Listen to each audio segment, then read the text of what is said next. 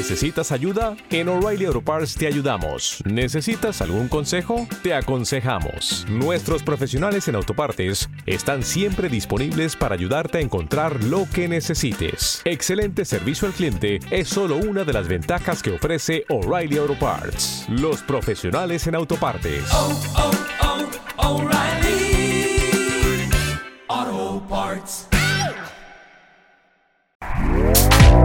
Este podcast forma parte de Evox Originals. Disfruta de este avance. Días extraños con Santiago Camacho.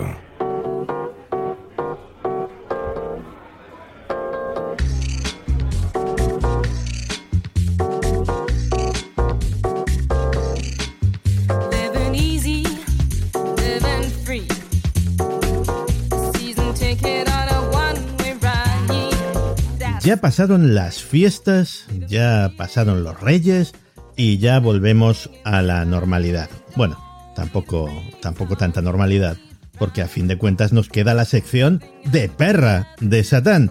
Perra de Satán, ¿cómo estamos? Hola Santi, pues eh, yo voy a hacer una cosa que da mucho, da mucho cringe, como decimos los jóvenes, es que allá 8 de enero puede ser ya, te voy a decir feliz año otra vez, porque ¿cuándo se deja de decir feliz año? Yo lo voy a seguir diciendo hasta que alguien me diga que pare. Yo lo dejo de decir eh, justo eh, el Día de Reyes. Digo, ya, hasta ahí. Yes. A, a partir del 6 de enero ya no es feliz año. Pues no, mira, ya hay que empezar a tener asumido que estamos en el año que estamos y a otra cosa. Yo creo incluso te digo más, yo creo que mi propósito de 2023 va a ser decirte feliz año así muy de vez en cuando, no en plan, pues a lo mejor en abril, otra vez te lo digo en agosto, porque hombre, desear feliz año solo los primeros días me parece muy mal, luego el resto del año que Mm, También hay que refrescar. Sí, sí, no está mal. O sea, así como hay una extravagancia, pues oye, se te puede perdonar, como claro que sí. En fin, oye, ¿qué te han traído los Reyes Magos?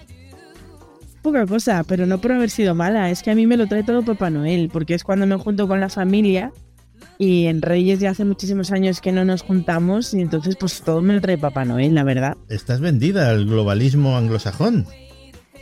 La verdad es que sí. Que los Reyes, bueno, pues nada, unas deportivas, pero por decir un detallito, Ah, mira, pero ya está, sí, eso está muy bien. Sí, lo porque importante... las perras también nos calzamos. Claro, vaya perrito, hay perrito guapo, lleva botines y no va descalzo. Efectivamente. Qué bonito. Oye, pues esto está, esto está muy bien. A ver si nuestro propósito de año nuevo mm, es eh, tener esa reunión anhelada con nuestra amiga Gwyneth. Ah, pues sí, sí, es verdad. No, no era. Sí, ah, sí, sí, era sí.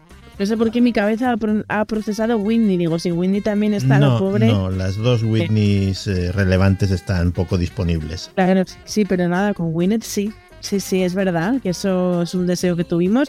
Y fíjate tú por dónde, Santi, que hoy te vengo a proponer un deseo nuevo. A ver, Sí, sí, tiene mucho que ver con la primera noticia que te traigo. Primero te cuento la noticia y luego te digo el deseo. cuéntame. Pues mira, la noticia dice así: un joven paga 40 dólares por salir en Times Square comiendo una rebanada de pan. A ver, criatura. Lo relevante en esta noticia que es que salió en Times Square, que se comió la rebanada de pan, eh, salía este hombre en los luminosos. Efectivamente, sí, sí, es que eh, hay un hombre que es influencer, que es muy conocido en TikTok por hacer, bueno, lo dice aquí, dice la noticia, locuras gastronómicas. Lo que hace es que se come unas guarradas, que Ujú. yo no sé, este chico, eh, a las gordas siempre nos están diciendo, ay, ya, ver, ya verás, vas a ser diabética. Pues este chico lo mejor que le puede pasar es desarrollar una diabetes, porque de verdad que estuve ojeando, bueno, ojeando, sí, ojeando, su cuenta de TikTok y es una cerrada. Es un poco como el señor este español eh, que se hace unos bocadillos, no sé si lo has visto alguna vez, que es un No. señor ya mayor que se hace unos bocadillos de una barra entera y le mete absolutamente de todo y se ha hecho famosísimo. Y se los come. Chico y se los come. Ah, Pues este chico va un poquito por ese lado. De, de culinario nada, o sea, lo que es es un guarrindongón. Entonces, pues eh, se le ocurrió la brillante idea de pagar por poner un vídeo suyo en Times Square y eh, decidió que fueran sus followers los que dijeran pues de qué iba a ser el vídeo, qué, podría salir, o sea, iba a ser de él comiéndose algo, porque digamos es su marca personal, pero qué se podía comer. Y dio, dio varias opciones y la más votada fue que se comiera una rebanada de pan bimbo. Y nada, pues el tío ahí que salió una madrugada en Times Square, eh, su cara, un primer plano de su cara, comiéndose una rebanada de pan bimbo y, y ya está. ¿No? Entonces, ¿qué es lo interesante de esta noticia? Bueno, primero la extrañez de que, pues eso, en el mundo en el que vivimos, tú pagas y sales en Times Square comiéndote una rebanada de pan. Pero es que yo el propósito que te traigo, Santi, es Sí. que él ha hecho posible eh, salir en Times Square comiéndose una rebanada de pan gracias a eh, pues una empresa Sí. que eh, tiene una o sea tiene como alquilada digamos una pantalla dentro de todas las que hay en Times Square que son muchísimas Sí. pues esta empresa lo que ofrece precisamente es eh, reproducir un vídeo tuyo de hasta un máximo de 15 segundos por solo 40 dólares, lo cual me parece sinceramente una ganga. Entonces yo lo que te digo, Santi, es tenemos que salir tú y yo en Times Square. Pues no es mala idea, no señora. Lo que tenemos es que coordinarlo con algún amigo o amiga del programa que esté en Times Square y pueda documentar el evento. Bueno, este chico eh, que es de Escocia, él es escocés. ¿Sí? Eh, resulta que hay una cámara que te enseña Times Square en vivo de las 24 horas. Entonces él se vio a través de esa cámara. Ajá. Mm, Bueno, pero oye, ya que no gastamos los 40 pavos, pues tener un documento un poquito más mm, de más calidad. Alguien que haga una foto con un buen teléfono móvil o grabe un vídeo, esas cosas. Pues nada, eh, ya está. Se lo pedimos a los oyentes. El próximo que vaya a Nueva York que avise, que Sí. nos coordinamos con él. De todas formas, lo que tiene Times Square, ¿eh? Eh, tengo que hacerte una confesión personal. Yo cuando estuve por allí, lo cierto es que me comporté eh, una mezcla entre Esteso, Pajares, Fernando Fernán Gómez, una cosa extraña, que lo primero que hice al pisar Times Square fue llamar a mi mujer. Estoy en Times Square, como si hubiese coronado el Everest o cosa semejante, un- una cosa muy rara.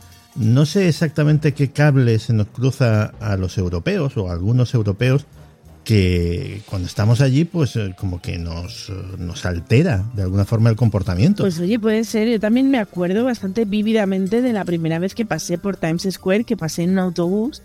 Y, y me acuerdo de ese momento, pues yo que sé, supongo que nos lo venden a los europeos y a los estadounidenses también, ¿eh? Que para los estadounidenses que no viven en Nueva York, ir a Times Square también es como importante. Ah, Y, y es verdad que lo, lo vives como algo muy especial, aunque luego yo cuando viví en yo viví un año en Nueva York, pues Ujú. evidentemente a las tres semanas Ya. ya. no, ya no pasaba por Times Square ni aunque me obligasen, vamos, o sea, dabas el rodeo que hiciera falta para no tener que meterte ahí. Yo la verdad es que estuve muy poquito.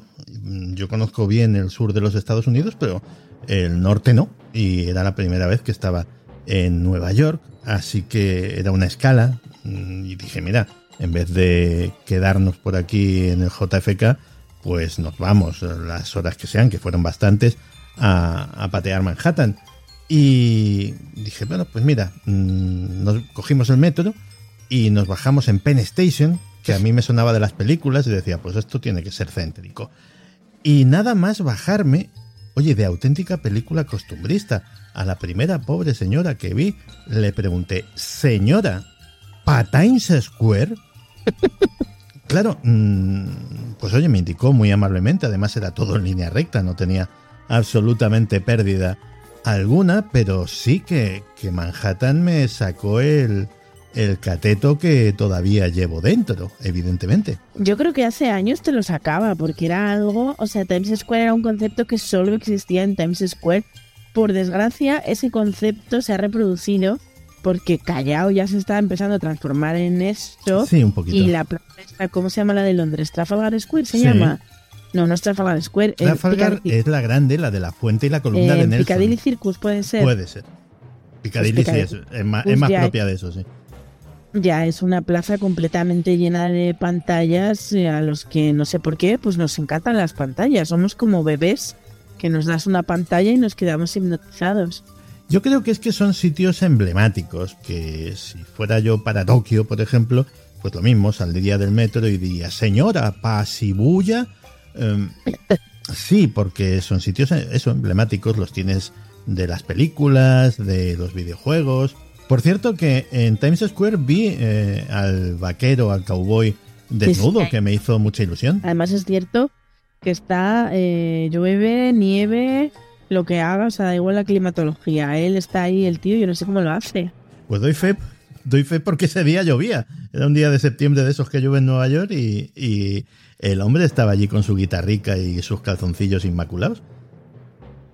Pues sí, es que hay también luego hay personajes míticos eh, y bueno, eh, como los Heavy de Gran Vía o cosas Sí. así, que también pues son parte del encanto de la ciudad. En fin, pues nada, eh, intentaremos salir en Times Square, aunque solo sea por la tontería. Oye, que 40 pavos, pues Es Eh, que vamos, eso no es nada. no es nada, no es nada. Eso no va a ningún sitio. En fin, siguiente historia.